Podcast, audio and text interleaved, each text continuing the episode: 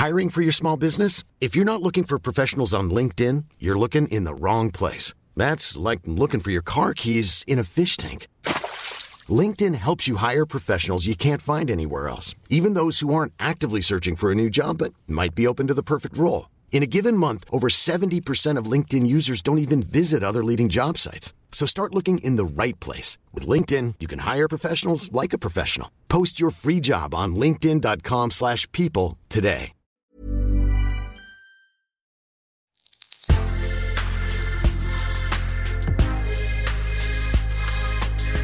Mais avant l'épisode, j'aimerais vous rappeler que notre premier sponsor, c'est vous. Pour faire thune, vous savez qu'on a besoin de thunes. Ça prend du temps, du travail de montage, de journalisme. Je vous épargne le fichier Excel des coûts. Mais à vous qui kiffez thunes, pour assurer notre indépendance financière et pour que ça continue, eh bien il n'y a qu'un moyen, la cagnotte Tipeee. Sur Insta, via le lien en bio, ou sur Google en tapant Thune Podcast Tipeee avec 3 E, T-I-P-E-E-E. Vous êtes déjà nombreuses, nombreux, mais on espère que vous le serez encore plus. Pour que Thune continue, je compte sur vous.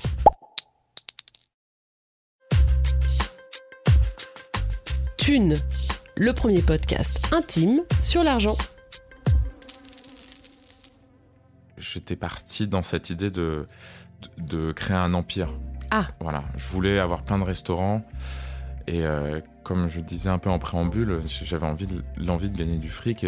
Un restaurant, tu peux gagner ta vie, mais tu gagnes pas de fric.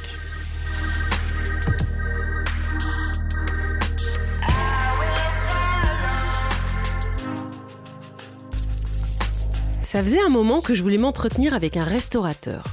Comprendre ce métier, somme toute généreux et certainement aussi assez pénible. Comprendre ce qui se joue quand on n'a que deux créneaux par jour pour faire son beurre et que les clients s'appellent découvert.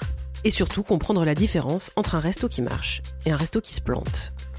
Alors j'ai contacté Simon, que je connais mal depuis longtemps, puisque son ancien resto était en bas de mon ancien appartement, dans ce quartier plus que gentrifié, qu'est le 11e arrondissement. Évidemment, cette interview ne ressemble pas du tout à ce que j'avais imaginé. On y parle de thunes et de restauration, heureusement, mais aussi de gilets jaunes, de conflits d'associés, de changements de vie, d'influence sur Instagram et de demi-mours. Il paraîtrait qu'on dit demi-mort. Bonne écoute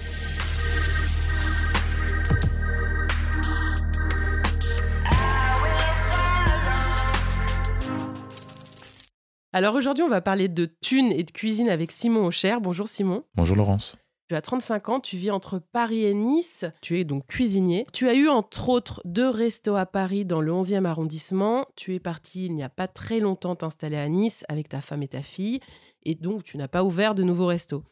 Je me suis rendu compte juste avant cet enregistrement que tu avais plus de 100 000 followers sur ton compte Instagram. Bref, du coup aujourd'hui, je, compte vraiment sur toi pour nous raconter comment et de quoi tu vis. Mais avant ça, je voudrais que tu me dises euh, d'où tu viens, où est-ce que tu as grandi, ce que faisaient tes parents.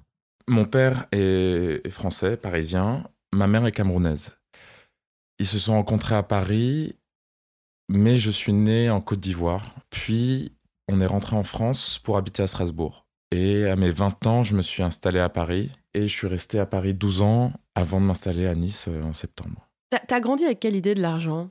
J'ai grandi avec l'idée que je voulais gagner beaucoup d'argent. En fait, pendant très longtemps, je me disais, euh, je veux avoir un niveau de vie au minimum égal à celui que mes parents m'ont offert, mais je veux surtout beaucoup plus. Parce que j'ai pas envie de me poser de questions. Pour moi, l'argent, c'est le synonyme de, de facilité. Quand on a de l'argent, on se pose moins de questions. Aujourd'hui, je veux juste gagner assez pour, euh, pour être tranquille, justement. Est-ce que ton choix d'orientation professionnelle a été euh, conditionné par cette envie euh, de gagner plein de fric? Non, non, non, pas du tout. Après mon bac général, je suis parti à Londres faire une école de commerce et de finance euh, pour travailler dans la finance, pour gagner beaucoup d'argent, avec l'idée derrière la tête qu'un jour ou l'autre, j'ouvrirai mon resto. Ah oui, d'accord. Quand même, euh, c'était déjà... Il y, avait quelque chose, il n'y avait pas de, de débat là-dessus, mais je voulais passer par un autre biais, et aussi pour faire plaisir à mes parents, parce que j'ai jamais voulu faire de la finance. Et puis au bout de six mois, je me suis dit, euh, bah non, c'est pas pour moi. J'ai appelé mes parents pour leur dire que je voulais faire l'école hôtelière. La news est passée. Je sais qu'ils étaient pas hyper chauds, mais ils m'ont fait confiance. C'est surtout ma mère qui m'a fait confiance et mon père s'est laissé faire, Comme souvent. comme souvent. Je suis un peu d'une génération Cyril Lignac, tu vois. Quand la première émission de cuisine un peu euh, qu'on a eu en France, c'était Cyril Lignac, je sais pas, j'avais 14-15 ans. Et c'est la première fois que tu voyais un cuisinier, à part Joël Robuchon, un bon appétit bien sûr, mais un truc un peu ringard. Là, c'était cool. Et en fait, je pense honnêtement que cette émission m'a aidé à me dire genre, ah ouais, au fait, c'est cool, je peux le faire, tu vois. je peux être cuisinier sans que ce soit la honte auprès de mes parents. Le cuisinier n'est plus le graisseux comme on l'entendait à l'époque, le mec qui a, raté ses études. Euh, et, voilà, quoi. Il y a tellement de reconvertis en cuisine aujourd'hui, c'est que c'est un métier qui, qui attire, quoi. Les gens se lancent. Et les gens de tout milieu. Mais avant, c'était pas un, un milieu, la cuisine, où t'avais les mecs les plus brillants, quoi. Ouais, c'était pas un métier noble, ouais. Ouais. Mais depuis la grande vague des reconversions, en plus, ça a peut-être. Euh, Je pense que Top Chef, enfin, toutes ces émissions ont aidé vachement parce qu'aujourd'hui, les cuisiniers sont des rockstars. Tu t'es assez vite engouffré dans un type de cuisine Tu t'es dit, je veux faire ça, euh, de la bistronomie ou du français ou, ou pas du tout Enfin, comment ça se passe? J'ai appris à cuisiner français. J'ai mangé français, donc ma cuisine est française. Après, mes intentions euh, un peu méditerranéennes, un peu légumières, c'est juste des questions de goût en fait et de et de moi et de mon évolution personnelle. Mais sinon, euh, ouais, j'ai un très classique quoi à la base.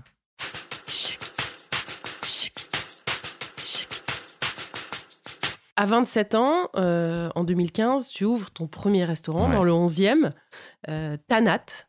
C'est jeune pour se lancer Ouais, c'est jeune. C'est jeune. J'avais pas peur. Je suis performant quand j'ai plus le choix.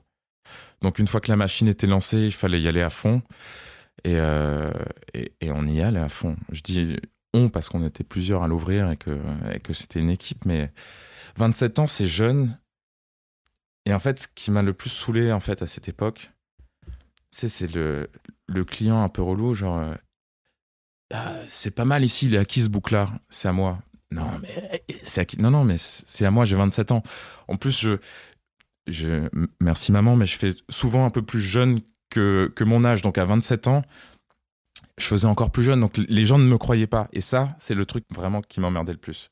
Parce que tu sais, le, le, le, mec, il vient, qui commande une bouteille de vin un peu cher. Et tu vois, il me regarde et dit genre, ouais, mais si je lui demande à lui, il saura pas me répondre, tu vois. Ouais.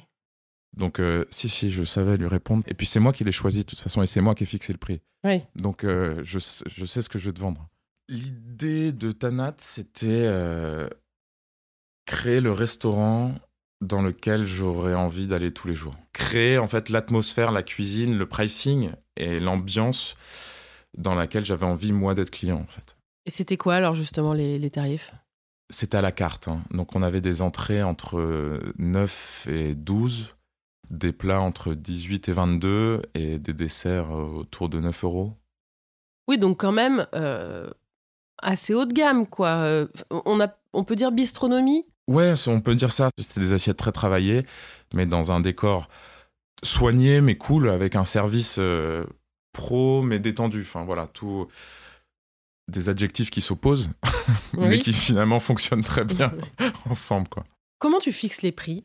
Où est-ce qu'on veut se positionner en termes de prix, c'est la base. Et après, il y a le, le coût des choses. Si on se dit un plat doit être autour de 20 euros, les règles de la restauration de base, c'est euh, tu choisis ton coût matière. Donc ton coût matière, si tu décides qu'il est à 20%, à 25 ou à 30, si euh, je, je pense à une assiette et que j'ai 4 euros de matière dedans, la règle de base, ça va être de faire ces 4 euros multipliés par 4. La moyenne des ratios, en cuisine, c'est 25%. Donc en gros, quand on mange voilà, une assiette à, 20 euros, on considère qu'on a 5 euros d'ingrédients dedans. 4 euros hors taxe, donc ça fait 16, et après tu rajoutes 10%, donc ouais, à peu près 4 euros, ouais, c'est ça. Parce qu'on la vend 20, 20 euros TTC. Et puis ensuite, il y a le coût humain. Tu as des grands principes de découpage, de restauration, qui sont plus exactement vrais, mais c'est ce qu'on nous apprend. Et euh, quand tu vas demander de l'argent à la région, etc., c'est les grilles qu'ils ont. Restaurant traditionnel, le personnel, c'est 30% du chiffre d'affaires. Le coût matière, c'est 25% du chiffre d'affaires.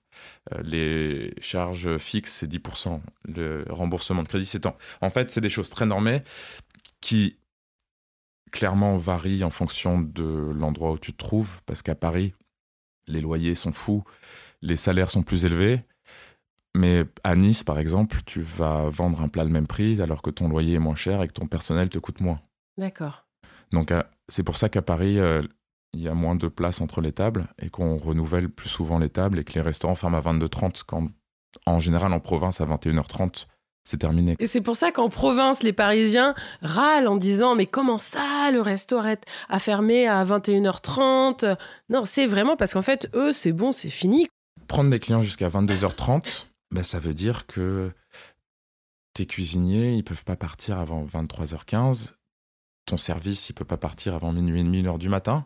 Alors que si tu fermes à 21h30, tu décales tout d'une heure. Et sur une semaine de boulot en restauration, c'est énorme le, ce, temps économisé pour, pour ton staff. C'est et puis pour le patron aussi, qui a certainement, enfin je le sais, hein, il a envie de rentrer se coucher aussi. Il a envie d'aller se coucher. Quand tu avais ce resto euh, Tanat, donc qui était avenue Parmentier, extrêmement bien placé dans le 11e, c'est un loyer de combien? Quand on est arrivé, euh, le loyer, franchement pas cher, était à 2500 euros. On a acheté les murs euh, après trois ans d'exploitation.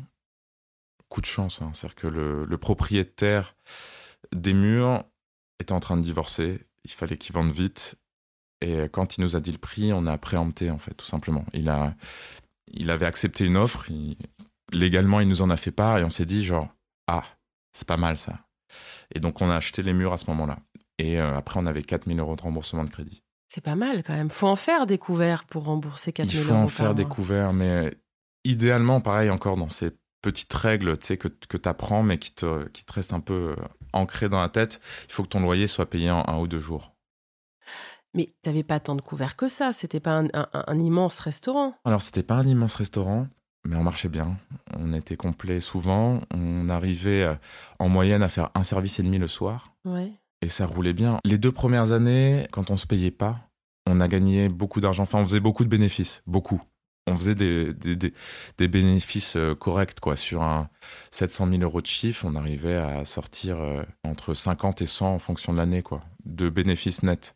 Donc c'est pas mal. Donc 700 000 euros de chiffre d'affaires par an. Ouais, en moyenne, ouais, c'est ça. Moyenne. Sur les sur les cinq années, je crois que c'était à peu près ça. Alors on avait euh, on avait 30 couverts assis plus 10 au bar. et la terrasse en été et en du coup en moyenne on faisait on faisait 80 couverts par jour, en moyenne globale, midi et soir inclus. Donc, euh, c'était une affaire qui marchait. Ouais, ouais, c'était une affaire qui marchait, ouais, c'était bah, top. Et t'arrivais à, à te rémunérer combien? 2500 euros par mois, plus quelques avantages. Genre la voiture était sur la société, par exemple. On prenait les pourboires au début, et après, quand on avait plus d'employés, on a arrêté de prendre les pourboires, on les a laissés euh, au staff et à la cuisine, et non, on ne les prenait plus. Mais au début, comme on se payait pas, on prenait les pourboires pour, pour vivre.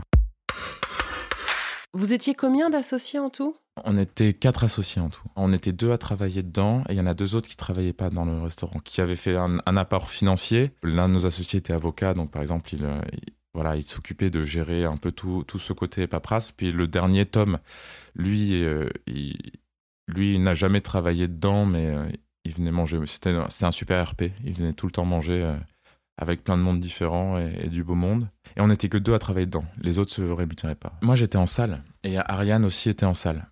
Moi, à ce moment-là, je voulais plus faire de cuisine.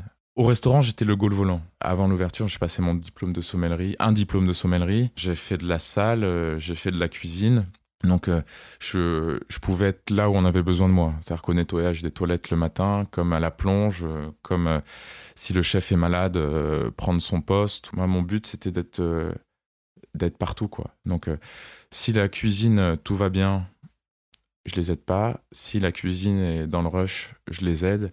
Tu vois, pendant un service euh, où tu doubles, ben, en fait, là, il faut colmater toutes les brèches, quoi, parce que la salle est en galère, parce qu'il faut renouveler, il faut faire attendre les clients, les faire venir. En cuisine, il faut accélérer pour que les desserts, les choses sortent plus. Donc moi, pendant une soirée, je pouvais faire cinq postes différents et en fait, c'est ça, c'est ça que j'aimais, moi. C'était, un, me sentir utile, me sentir essentiel, parce que était une roue, tout comprendre, et puis, en fait, être un, facilitateur, quoi. C'est plus simple pour tout le monde, quoi. En 2015, tu ouvres Tanat. Mmh. Et en 2018, trois ans après, tu décides d'ouvrir un deuxième restaurant. J'étais parti dans cette idée de, de, créer un empire.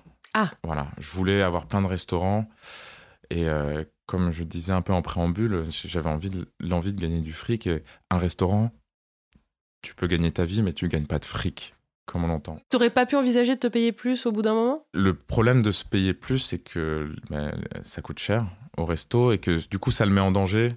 On était obligé de d'ouvrir un autre restaurant pour pouvoir bien se rémunérer à deux dirigeants en même temps plus le chef qui était là, plus enfin tout le staff quoi. Ça, le staff coûte cher et pour que ce soit bien, il faut qu'il y ait du bon staff. Donc, euh, Donc en fait, ce que tu dis, c'est qu'avec un seul restaurant, dans la configuration qu'il y avait à l'époque, c'était très compliqué pour toi de dépasser la rémunération de 2500 euros par mois. Ce qui n'est pas énorme Non, en non, soi. c'est pas quand énorme, tu, quand, ouais. quand tu, tu prends des risques, tu fais des emprunts, tu es chef d'entreprise, j'imagine qu'il y a beaucoup de stress, on en, on en parlera aussi. Euh, donc il y a quand même une petite frustration, j'imagine, de dire, euh, bon, euh, vu tous les efforts que je mets en place, il faudrait que ça rentre un peu plus ou Alors c'est c'est un calcul un peu différent. C'est un, un, un plan sur le long terme en fait. Quand tu arrives dans un restaurant, tu prends un crédit sur 7 ans et en fait tu crées quelque chose, tu achètes un fonds de commerce que tu revends plus tard. Donc tu sais que pendant cette période, eh ben, tu vas pas super bien gagner ta vie. Mais si tu te débrouilles bien et que tu crées un beau truc et que ton fonds de commerce, tu le développes, à la revente, quand tu plus de crédit, c'est là où tu gagnes des ronds, en fait. Parce que c'est que ton fonds de commerce est pur, quoi. C'est pour toi. C'est le fruit de ton travail, donc ça fait partie de ton salaire. Tu revends ta marque. C'est ça. Euh, si, si tu veux, ou bien, euh, ou il y a des restaurants qui sont là depuis 30 ans parce que, parce que ça cartonne et qu'il y a un roulement. Un restaurant, il faut que ce soit grand. Enfin, c'est-à-dire qu'il faut 30 couverts, c'est très petit. C'est-à-dire que pour bien se payer quand t'es patron dans ton propre restaurant et travailler dans ton propre restaurant, il faut que le restaurant soit beaucoup plus grand, donc beaucoup plus de couverts, donc beaucoup plus de chiffre d'affaires. Et c'est souvent des restaurants qui sont ouverts 7 sur 7, tu vois. Des brasseries. Voilà. Et alors pourquoi tu te dis pas, maintenant qu'on est bien lancé, euh, on va ouvrir un restaurant plus grand? C'est pas comme ça que j'ai réfléchi. J'ai réfléchi, on va ouvrir un restaurant à côté, plus petit, facile. Donc la gestion sera simple euh, parce qu'il y a la proximité, il y a l'expérience du premier, etc. Après, c'était totalement pas ça. Mais, mais l'idée de base était euh, quelque chose de petit et euh, avec du recul, je me dis, ben, on aurait dû faire, viser plus grand. Mais c'est pas ce qu'on s'est dit à l'époque, quoi. Donc voilà, trois ans après, euh, 2018, tu ouvres, euh, tu ouvres Anna. Euh, c'est quoi son positionnement à ce restaurant? À la base, c'était vraiment un truc un peu. euh, ça marchait fort en ce moment. C'était truc assiette à partager, cocktail, etc. Mais en fait, Anna, ça a été compliqué du début à la fin. Parce que euh, on l'a ouvert en 2017, mais. En 2018, mais à la base, il devait ouvrir en 2017. On a eu huit mois de retard dans les travaux. Enfin, ce restaurant, il est un peu. Euh, J'ai l'impression qu'il était un peu construit sur un cimetière indien, tu vois. Ça Il Oui. n'y a rien qui a été facile. Ouais. Déjà, quand tu commences avec un retard de travaux de 8 mois, déjà, c'est pas cool. Ouais, parce que ça coûte cher. ouais. Euh, ensuite, on s'est rendu compte que le positionnement était pas, enfin, était pas adapté à- aux gens qui étaient là. Du quartier. C'était rue. Saint-Maur, c'est ça? Et donc, on l'a changé au bout d'un an. Et quand on l'a changé, là, tout allait mieux. Mais c'est vrai que le, le premier concept a pas pris. En fait, Anna a repris un peu les prix de Tanat à la base. Et Tanat, on s'est dit, on va augmenter le niveau, on va augmenter un peu le standing, et on a augmenté les prix de Tanat. On a fait ça comme ça. Et là, ça a marché parce qu'en fait, c'est plus ce que voulaient les gens du quartier, quoi.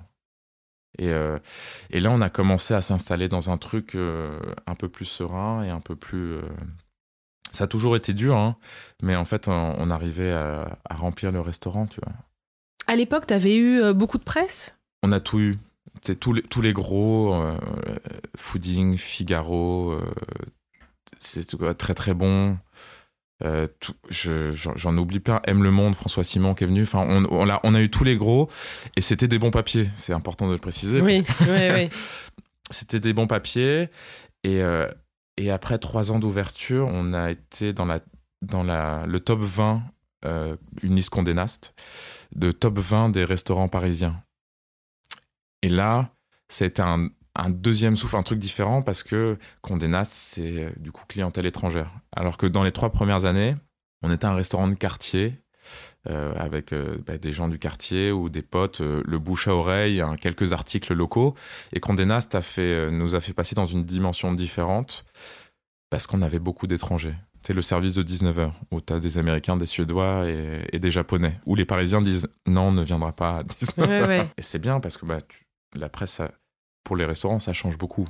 En mm. termes de notoriété, en termes d'affluence, c'est nécessaire quoi.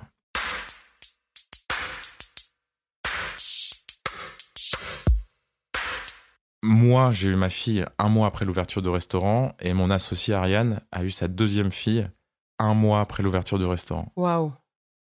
Et, euh, et, moi, personnellement, c'était euh, c'était hyper dur, quoi. Moi, j'ai eu beaucoup de mal, en fait, à, à aimer ce deuxième restaurant parce que, euh, en fait, à ce moment-là, j'avais trop de choses dans la vie, dans la tête, et j'arrivais pas pas à être à fond dans ce restaurant comme je été dans Tanat. Parce que deux restaurants, on peut imaginer aussi que c'est deux fois plus de boulot. C'est deux fois et demi plus. Parce que chaque restaurant a ses propres problématiques. Quand tu as deux problèmes en même temps, eh, c'est parfois plus long de les régler parce que tu peux pas te concentrer sur un, tu es un peu éparpillé entre les deux. Plus tu as d'employés, plus tu as de problèmes. Enfin voilà, c'est euh, tout est exponentiel. Donc, euh, et en fait, c'est pas impossible. Enfin, ça se fait. Mais c'est juste que moi, en tout cas, j'étais pas dans un, dans un état d'esprit qui me permettait d'être performant pour les deux. En fait, je me suis détaché de Tanat un peu pour m'occuper d'Anna. Mais en fait, rapidement, eh ben, j'avais plus envie d'être Anna. et donc, euh, et c'était dur, quoi. Et, j'avais envie d'être euh, un, un, bon époux, un bon papa, un bon associé, un bon patron. C'était impossible. Enfin, moi, j'arrivais pas. C'est pas que c'est impossible. Il y a des gens qui, qui, qui le font très bien, j'en suis sûr. Mais moi, j'y arrivais pas. J'y arrivais plus. Et c'est quoi ton volume horaire à ce moment-là? C'est quoi une journée type? Arriver à 9h, rester jusqu'à 15h, s'obliger à prendre une pause, au moins de 2 heures, faire une sieste, faire quelque chose, revenir faire le service. Et ensuite, j'allais boire des coups. En fait, c'est que je, me suis retrouvé dans un engrenage. Enfin, c'était où je bossais beaucoup au restaurant. Et quand j'étais à la maison, j'étais jeune papa, donc euh, j'avais pas envie d'être euh, le mec qui arrive, qui met les pieds sous la table, qui dit alors comment ça va la petite, tu t'en es bien occupé, t'as fait quoi aujourd'hui? Non, j'avais envie d'être présent, d'aider. Le biberon de 2h du matin, c'est moi qui le faisais, tu vois, je rentrais du boulot et j'attendais 2h euh, du matin pour donner le biberon pour faire en sorte que Chloé ait des blocs de 6 heures. Puis quand Maya était plus grande, après, euh, je me suis rendu compte que j'avais plus de temps pour moi. Et donc le temps, le seul moment où j'avais du temps pour moi, c'était après le boulot, en sortant, aller boire des coups. Donc pour prendre du temps pour moi, j'avais moins de temps de repos. Bon, et en fait, euh, et après un an et demi d'Anna, euh, je suis allé voir mes associés en disant en fait, euh, en fait, faut que j'arrête parce que parce que j'ai plus envie quoi. Je le fais plus bien, j'ai plus envie. Donc donc il faut vendre. Mais est-ce que ton pari quand même de gagner plus avec ce deuxième restaurant était, était réussi? Non, pas du tout. Non, on n'a pas gagné plus on n'a pas gagné moins. Et en fait, ça a été plus de stress, plus de problèmes, euh, plus de. plus dur, quoi. Plus dur. ouais. Donc là, tu te désengages euh, de, de Anna, tu dis je, je m'en vais. Comment est-ce que c'est reçu? J'ai dit euh, j'en ai marre, moi j'ai envie de vendre. Qu'est-ce qu'on fait? Donc chacun a pris le temps de la réflexion et puis finalement on s'est dit, tous on s'est dit bon ben ok on vend et on arrête ils n'auraient pas continué si je m'étais juste retiré du projet et que je les laissais continuer. L'idée, c'était on arrête tous ensemble, on ferme les restos, on vend et on passe à autre chose. En fait, on a décidé de vendre Tanat en juillet 2019. L'idée, c'était on vend Tanat et on vend Anna dans la foulée. On a décidé de les vendre un par un et en fait, à ce moment-là, au mois de juillet, on met le restaurant à vendre à 1,2 million on a baissé le prix que de 100 000 euros, ce qui est finalement pas mal dans un truc, dans, la période en fait, parce que à partir de là, à partir de septembre, je crois, il y a eu les Gilets jaunes. Oui. Et nous, on était en plein dedans, tu vois. que ça nous a flingué plein de samedis soirs. Et après, il y a eu les grèves. Oui. Où ça nous a flingué euh, l'entièreté du mois de décembre et la moitié du mois de janvier. Mais quand je te dis flingué, c'était 57% de chiffre d'affaires en moins sur les deux restaurants cumulés sur, pendant un mois et demi. Oui, et puis en plus, c'est à côté de République. On était en plein dedans. Donc en fait, quand euh, le Covid arrive, on, a, on vient de signer Tanat. Et en fait, Anna, on se retrouve dans une situation où bah, ça nous coûte de la thune. On n'a plus de trésor parce que les mois qui viennent de s'écouler, là, nous ont bouffé toute la trésor. Et euh, il y a huit confinements qui s'arrivent après, donc en fait, impossible à vendre. Donc on l'a liquidé. En fait, on s'est dit juste, en fait, on s'en va, quoi. On arrête. Parce que mentalement, ça prend beaucoup d'énergie. Ça coûtait quand même de l'argent. Le loyer, faut que tu le payes. Euh, les charges patronales, tu payes pas les salariés, mais tu payes les charges patronales. Donc chaque mois, ça te coûte de la thune. Et l'idée, c'était juste euh, d'arrêter le plus vite possible et passer à autre chose, quoi. Tu l'as vendu combien? On l'a vendu 1,1 million. Et donc ça, c'est réparti entre euh, chacun des associés? La banque prend ce que tu lui dois encore. Le crédit d'achat du fonds de commerce et de travaux de base, qui avait 5 ans, donc il nous restait 2 ans encore à rembourser. Il y avait le crédit d'achat des murs, où euh, on avait acheté les murs 550, 550 000 balles, je crois. Euh, et on n'avait remboursé que 2 ans. Donc il restait encore euh, une rondelette somme, tu vois, à rembourser. Après, euh, as, il restait un petit crédit travaux, des trucs comme ça. Donc en fait, tu, de toute façon, quand tu vends, toi, tu te payes en dernier.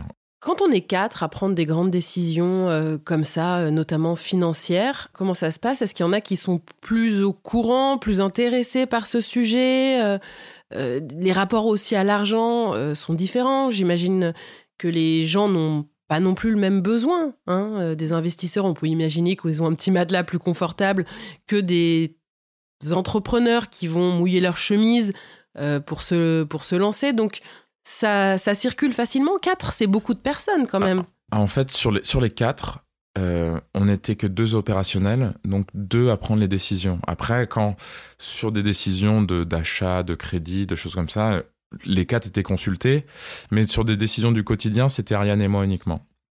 Et, et moi, j'avais euh, un profil beaucoup plus opérationnel, beaucoup plus terrain, et Ariane avait un profil un peu plus, justement, un peu plus comptable, même si tout le monde faisait tout, mais euh, Ariane s'occupait de la compta à proprement parler, et moi je m'occupais beaucoup plus du terrain euh, au jour le jour. Dans l'idée, c'était on fait de l'apport en industrie parce qu'on travaille dedans, et vous, vous faites de l'apport en numéraire parce que vous travaillez pas dedans, mais ça nous bénéficiera à tous les quatre au, moment de la vente. Euh, mais Romain avait investi plus de cash lui. Donc du coup, la question au moment de la vente, c'était un peu plus compliqué. Pour être honnête, je, je ne parle plus à la moitié de mes associés. Oui. Enfin, voilà, il y en a deux avec qui je suis brouillé et un avec qui je suis toujours ami. Mais c'est la vie, hein. que ça, arrive souvent et, et finalement, c'est pas si grave, ça fait partie du chemin.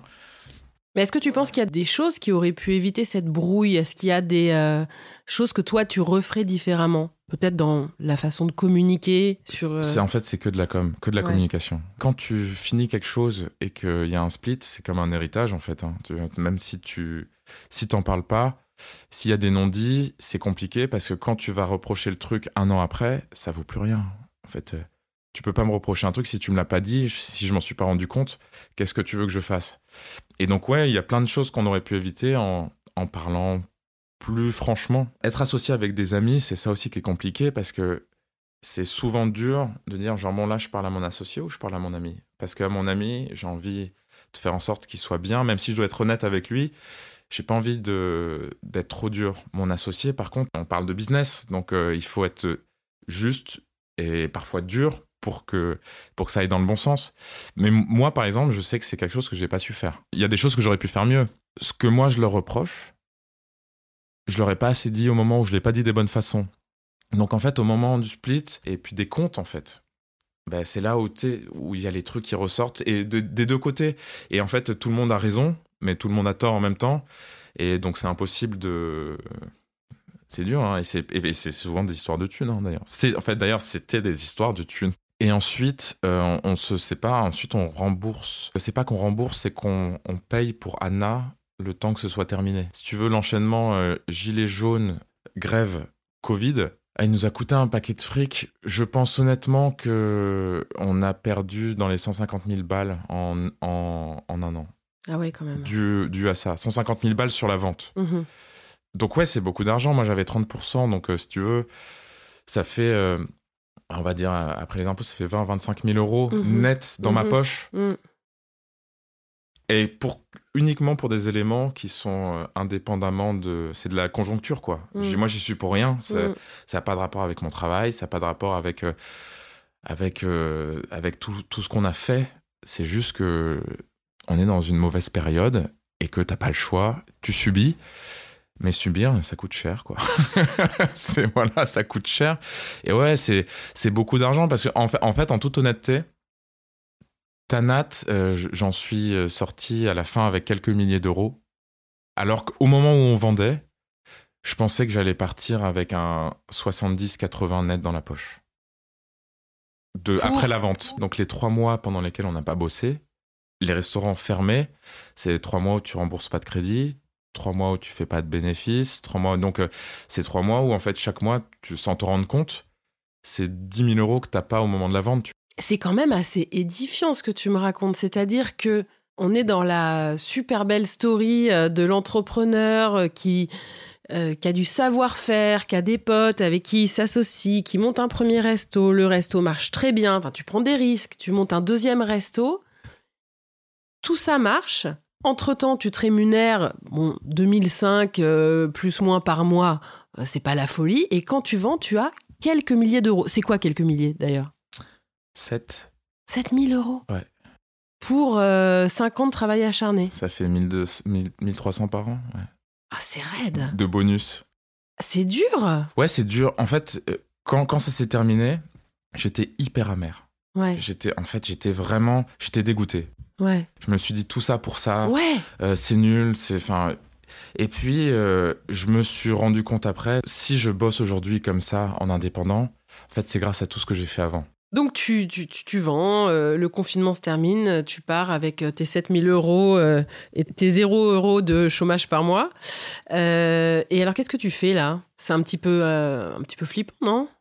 C'est un peu flippant, mais je relance une boîte parce que j'ai, je me, un, je me vois pas travailler pour quelqu'un. Euh, et euh, et j'avais ce projet en tête de cantine d'entreprise euh, qu'on avait à moitié lancé avec les restaurants parce qu'on faisait la cantine de Radio Nova. Et donc je reprends tout ça et on monte une boîte avec des potes qui s'appelle 11h59 où on a l'envie de faire une cantine d'entreprise mais bonne, c'est-à-dire qu'avec les mêmes prix que Sodexo et Elior, mais avec une autre qualité dans l'assiette. D'autres produits et une autre qualité, une autre maîtrise euh, dans l'assiette. Moi, je gère euh, la cuisine, je crée les recettes, je gère l'organisation de la cuisine, la production et tout ça. J'ai lancé cette boîte pendant euh, la fermeture des restos, enfin la fermeture ad- administrative, tu vois, de, des restos, et pendant le moment où, où ça se passe vraiment pas bien avec mes anciens associés, etc.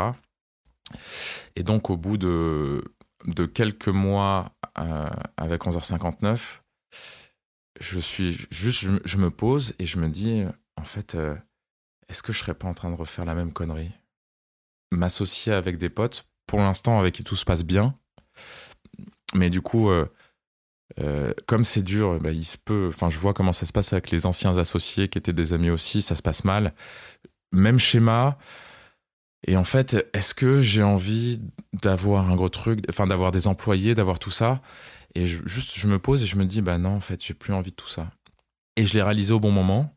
Et donc, euh, j'ai vu mes associés, je leur ai annoncé qu'en fait, euh, j'avais déjà fait du bon boulot, j'avais créé euh, 250 recettes, on avait mis des trucs en place en cuisine. Et donc, mes associés ont, très bien pris euh, mon idée de départ. La boîte existe encore, hein, d'ailleurs, elle continue euh, sans moi. Et donc, euh, ça s'est bien passé, je suis parti au bon moment. Mais là, t'as ré- t'as réussi à te rémunérer là-dessus? J'avais un petit salaire de. Je me sortais 1008. Après, j'ai la chance, euh, Chloé euh, gagnait bien sa vie. Donc, en fait, il y a eu, il y a eu cette discussion. Hein, C'est-à-dire que c'est pas, c'est pas moi, un cavalier solitaire, euh, dit Bon, Chloé, cette semaine, je vais faire ça. Ça va rien me rapporter, mais non, on, on en parlait. On en parlait. on savait que elle, grâce à son salaire, même si moi, je me retrouvais avec zéro, ça pouvait, elle pouvait assurer. Pas ad vitam aeternam, mais c'est-à-dire que les moments de creux pouvaient faire que on n'aurait pas beaucoup d'argent. elle, elle gagnait combien ta femme à ce moment-là? Elle gagnait autour de 4000 euros par mois. Ouais. Et donc, donc ouais, elle a été solidaire, ouais, elle m'a- enfin, elle m'a- permis, c'est-à-dire que 11h59, c'était un truc. Mais une fois que j'ai quitté 11h59 et que je me suis mis à mon compte, toujours sans chômage, en fait, si je travaillais pas, je gagnais pas d'argent. Au début, je voyais pas à un mois et demi, tu vois. Même pas, parfois, je voyais pas à deux semaines comment j'allais gagner de l'argent.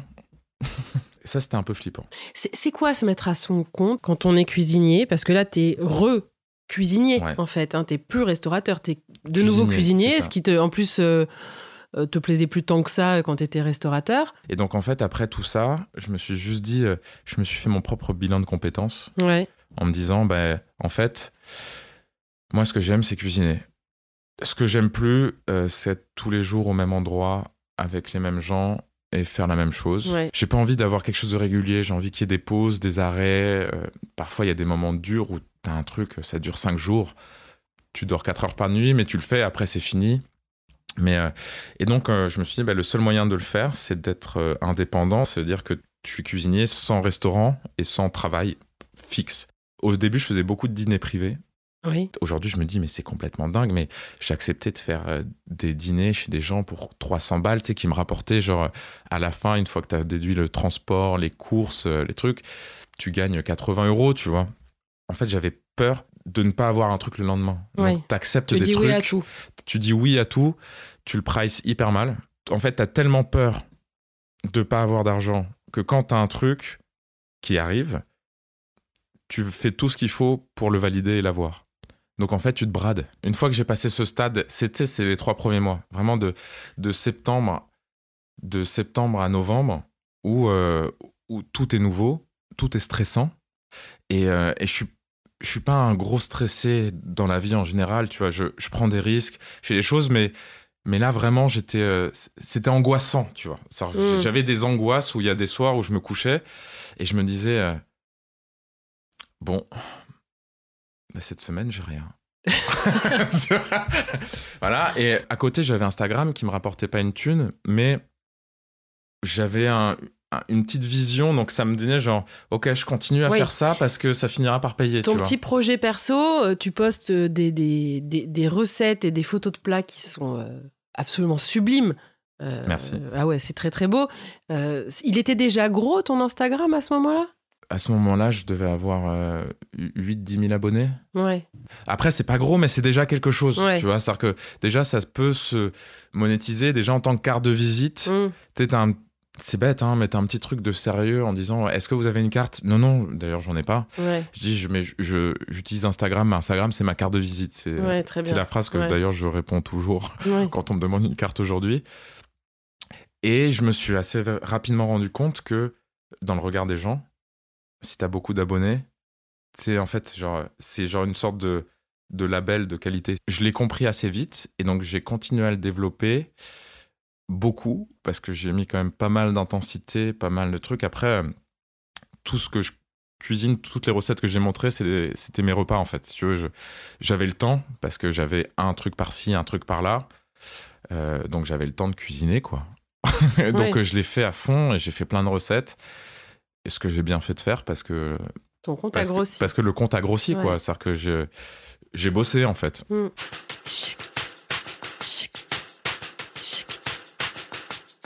Tu continues à travailler comme ça euh, en freelance à Paris.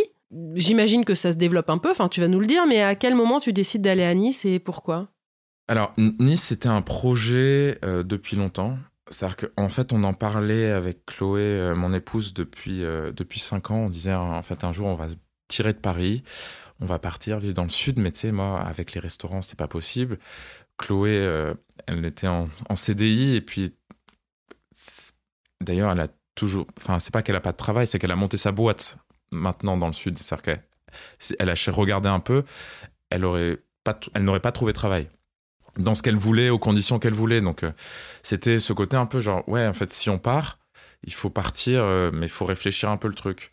Et il s'est retrouvé, euh, il s'est trouvé juste qu'à un moment, moi, ça marchait assez pour pouvoir prendre le risque de partir, de vivre à Nice en travaillant à Paris, payer les allers-retours, et puis ne plus être là physiquement, parce que quand les gens savent que tu n'es plus là, et se disent ah ouais mais non Simon ça aurait été bien mais il est plus là tu sais ce truc au début et j'ai travaillé pour faire en sorte non non je suis toujours là c'est de la communication je, je, vis à Nice mais je suis toujours là en fait et du coup je, je travaille à Paris à Marseille à Lille euh, en Normandie partout je suis invité à je vais à Genève je suis même à New York c'est à dire que maintenant j'ai fait comprendre que j'étais basé à Nice, mais que je suis disponible n'importe où dans le monde. D'accord, Voilà. ok. Ce qui est génial d'ailleurs, parce Ouais. que moi, c'est exactement ce que je voulais. C'est-à-dire que toutes les cuisines dans lesquelles je travaille sont différentes. Et, et ça, c'est cool. Mais euh, l'idée, c'était ça. Et on s'est dit, on, on le fait parce qu'on peut le faire maintenant. C'est la première fois en cinq ans que toutes les conditions sont réunies. Chloé avait envie de quitter son travail parce qu'elle avait envie de changer. Et moi, j'étais indépendant, donc euh, je pouvais bosser n'importe où. Aujourd'hui, euh, donc ton foyer est composé de ta femme, ta fille. Vous habitez dans un appartement que vous avez acheté. On a acheté, ça ouais, ouais. Ça faisait longtemps qu'on avait envie d'acheter, mais euh, on a vécu à Montreuil les deux dernières années. Mais en fait, tout était très cher et on n'y arrivait pas. Et puis moi, je, j'ai chef d'entreprise qui se paye mal. C'est dur et puis qui se paye mal et qui est souvent à découvert. On, va pas se mentir. hein. C'est-à-dire que j'avais pas le dossier rêvé. Mais il se trouve que j'ai c'est concours de circonstances. C'est-à-dire que au moment où on décide de partir à Nice, je dis à Chloé, on regarde à l'achat. Parce que, en fait, c'est trop con. Enfin, vu le prix de l'immobilier là-bas et le prix des loyers, enfin, c'est. Mais c'est cher, Nice. C'est une ville chère. Non, mais c'est cher. Le- les loyers sont les mêmes qu'à Montreuil. D'accord. Par contre, euh, à l'achat, euh, c'est entre 3 et 5 000 du mètre. Quand à Montreuil, t'es entre euh, 6 et 8. Ah bon? Ouais. C'est pas plus? Je Non, croyais que c'est pas c'était une plus. des villes les plus chères euh, de la Côte d'Azur. Ah non, non, non, t'as des villes qui sont beaucoup plus chères. Après, D'accord. t'as des coins, euh, t'as des coins à 10-12, hein. Ouais, Mais j'y vis pas. d'accord.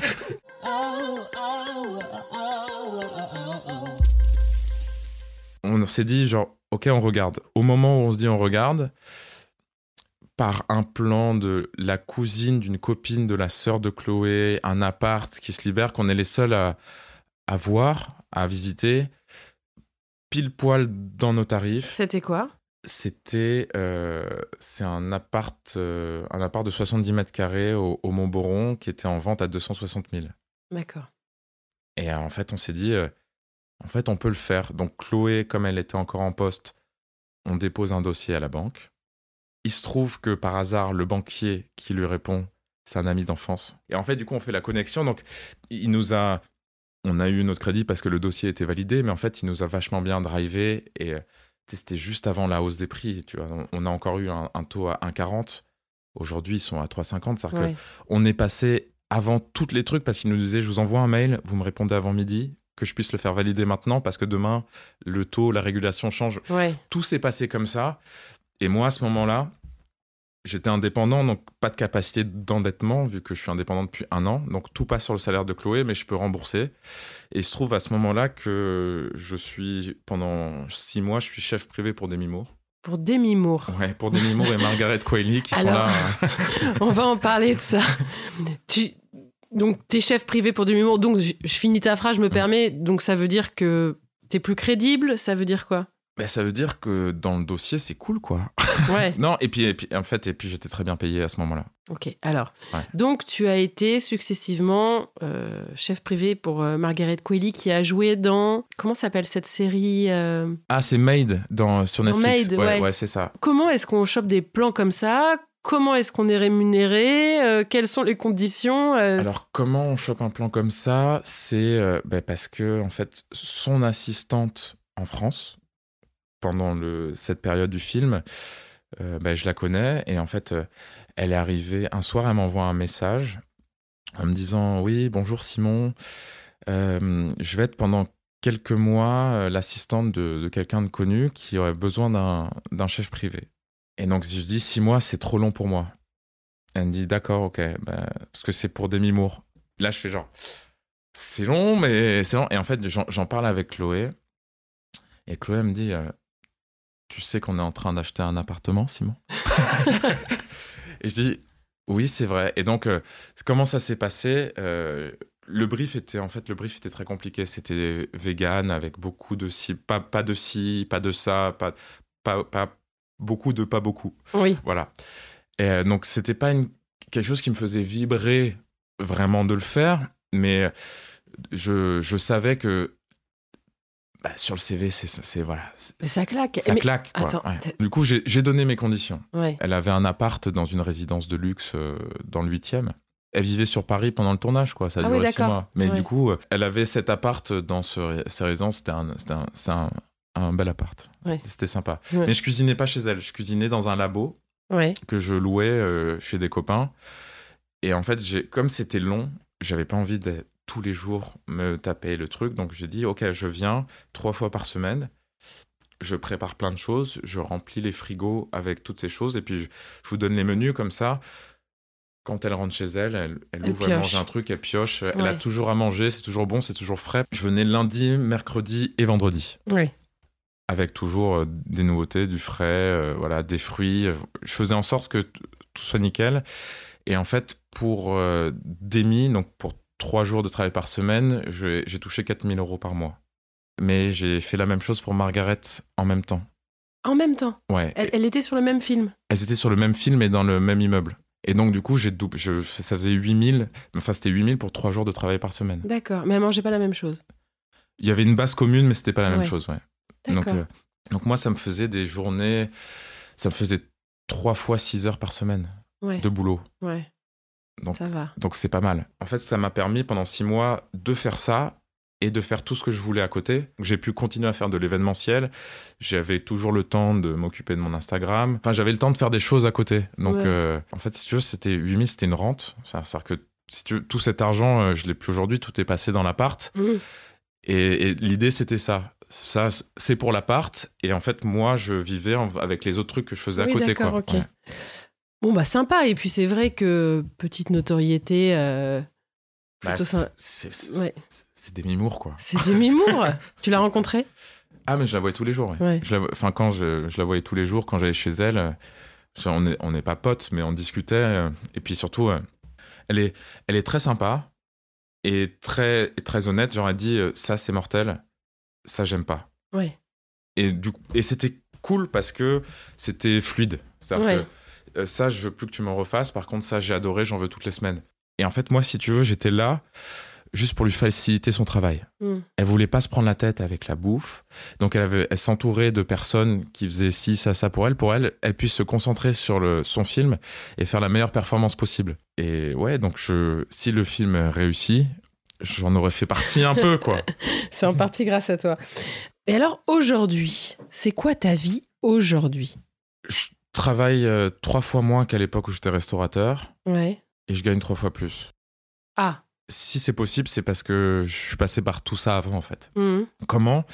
Euh, C'est que bah, l'événementiel, c'est ma première source de revenus. Donc, euh, j'organise des, des, des- des événements. Donc, ça peut être un dîner pour une marque, un dîner ou un déjeuner pour une marque, pour un lancement de produit pendant la Fashion Week, pour, pour un vernissage, voilà, c'est voilà, c'est ça, c'est c'est- c'est du traiteur. Euh, ça, c'est ma première source de revenus. Moi, j'ai pas de, de grille de tarifs. De base, je, je prends le brief et après, je construis une proposition adaptée en y mettant un prix. Après, j'ai un, il y a des minimums. Aujourd'hui, je, ne- je ne me déplace pas si je sais que pour un événement, je vais pas gagner net dans ma poche 1500 euros. D'accord. C'est-à-dire que je, je ne me déplace pas parce que, premièrement, je, déjà, je vis à Nice Mhm. Et que se déplacer, euh, c'est compliqué. Le train, c'est-à-dire que j'essaie de moins prendre l'avion, mais le train, c'est 6 heures. Donc, euh, je vais pas venir pour, euh, Ah, pour gagner 300 euros, me taper 12 heures de train. Tu vois, Ouais, c'est, c'est- ouais. je préfère rester chez moi et jouer avec ma fille. Après, j'ai tout mon contenu éditorial. Il y a Instagram, il y a ma newsletter, qui est une newsletter qui est payante. Je l'ai commencé il y a deux mois euh, et pour l'instant, ça m'a rapporté 4000 euros. C'est 40 euros par an D'accord. Ou bien 5 euros par mois. Et c'est quoi le bénéfice de te suivre en newsletter par rapport à te suivre sur Instagram? Si tu veux, je me dis, sur Instagram, je donne une recette. Sur la newsletter, je l'explique. Ouais. En, en gros, je dis, il faut faire ça comme ça parce que. Et je, prends, je le fais un peu en roman photo, j'adore dire ça parce que j'aime bien écrire. C'est aussi un peu ma patte, un peu mon style de, faire des tests. Tu vois, parfois je divague, je digresse un peu, mais, c'est marrant. Et ce qui est en plus, c'est que je fais des cours de cuisine en ligne pour mes, abonnés. Donc, euh, une fois par mois, je fais des sessions euh, où euh, j'ai trois sessions avec cinq personnes. Et on choisit le thème. D'ailleurs, les laisse choisir le thème. Je les fais voter en disant c'est quoi le prochain thème? Hop, ben, le, le prochain sera des gnocchis maison. Voilà. Je vais faire des gnocchis maison et je vais faire un cours de cuisine qui, sont, qui du coup, est gratuit pour mes abonnés. Donc 4000 euros quand même en euh, monétisation de, de contenu, c'est pas mal. Hein Ouais, en deux mois, sachant que l'idée, c'est de le développer. Quoi. Je Ouais. suis au début et Et en fait, ces 4000 euros, ils vont me servir à financer un autre projet plus vidéo, mais du coup, qui demande de la prod. Euh, donc ça coûte un peu d'argent. Et euh, grâce à la newsletter, j'ai financé ce projet pour pouvoir le diffuser. Voilà, c'est comme ça, petit à petit, euh, je me sers de levier comme ça, pour, enfin comme tout le monde, quoi. D'ailleurs, c'est pas, j'ai rien inventé, mais je me sers de levier pour, pour développer mon projet éditorial. Tu me parlais d'une troisième source de revenus? Je, je m'excuse tout de suite auprès de mon agent parce que du coup je donne beaucoup de prix et ça va pas lui plaire. Ouais. Mais je peux faire un, un, devis à 12 000 euros pour créer un, un contenu. Euh, je vends pas juste une photo. Comme pour les dîners, j'aime pas arriver en disant euh, euh, ben, mes prix c'est ça. J'arrive en disant vous avez besoin de quoi? Et moi je vous dis ce que je peux faire et une fois que je sais ce que je peux faire, ce que j'ai envie de faire pour vous, je vous dis combien ça coûte. Et c'est ton agent là qui intervient. c'est mon agent ou c'est ou, c'est moi en fonction d'eux. Parce que mon agent je l'ai pas depuis longtemps. Ouais. Mais il te prend combien ton agent? 20% de commission. D'accord mais 20% de commission sur euh, des, des plans qu'elle négocie beaucoup mieux que moi. Ouais. et, et, puis qu'elle m'apporte aussi. Donc euh, c'est pratique. Et c'est bien, en fait, le fait de ne pas être à Paris, mais d'avoir un agent, c'est ça me rassure, genre énormément.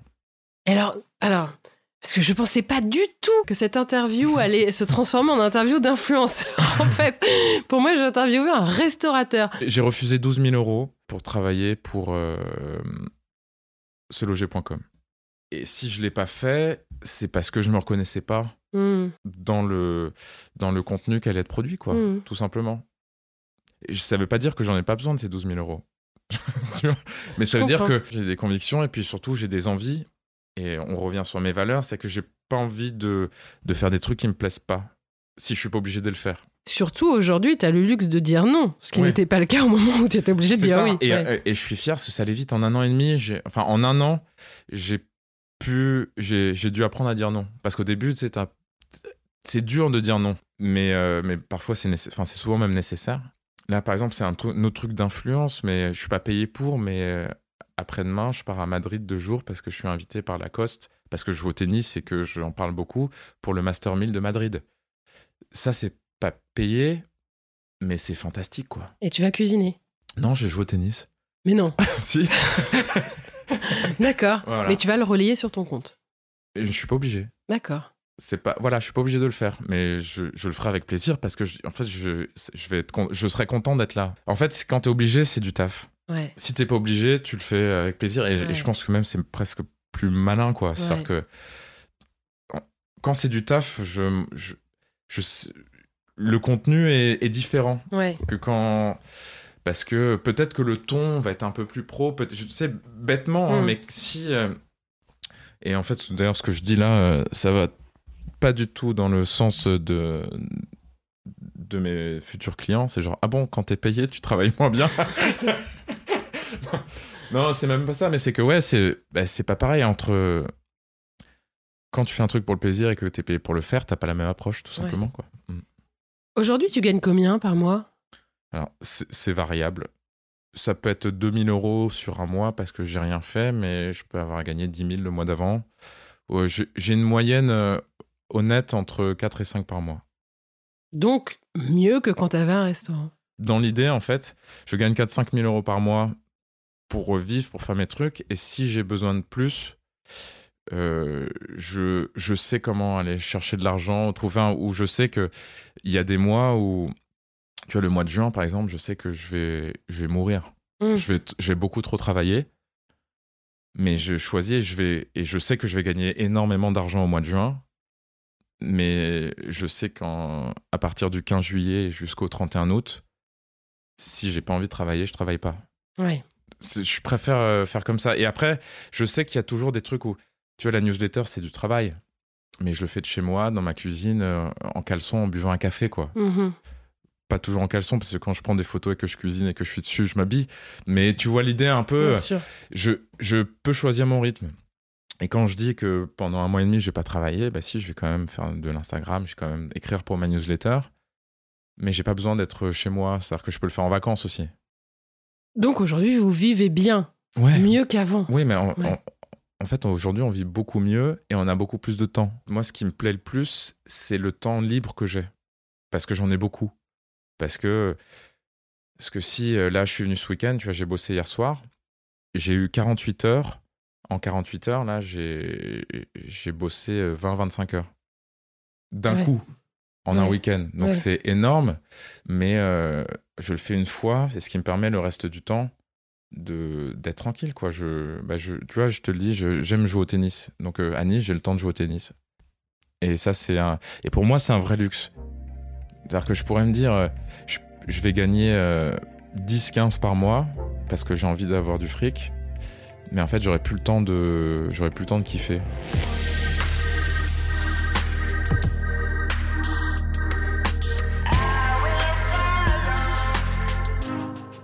C'était un épisode de Thune, un podcast de Laurence Velli et Anna Borel. Cet épisode a été réalisé par Laurence Velli et monté par Bastien Bironneau.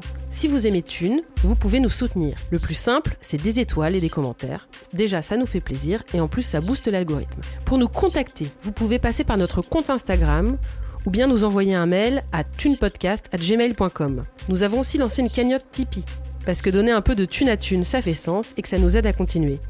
Elle se trouve dans la bio de notre compte Instagram. Merci et à très bientôt.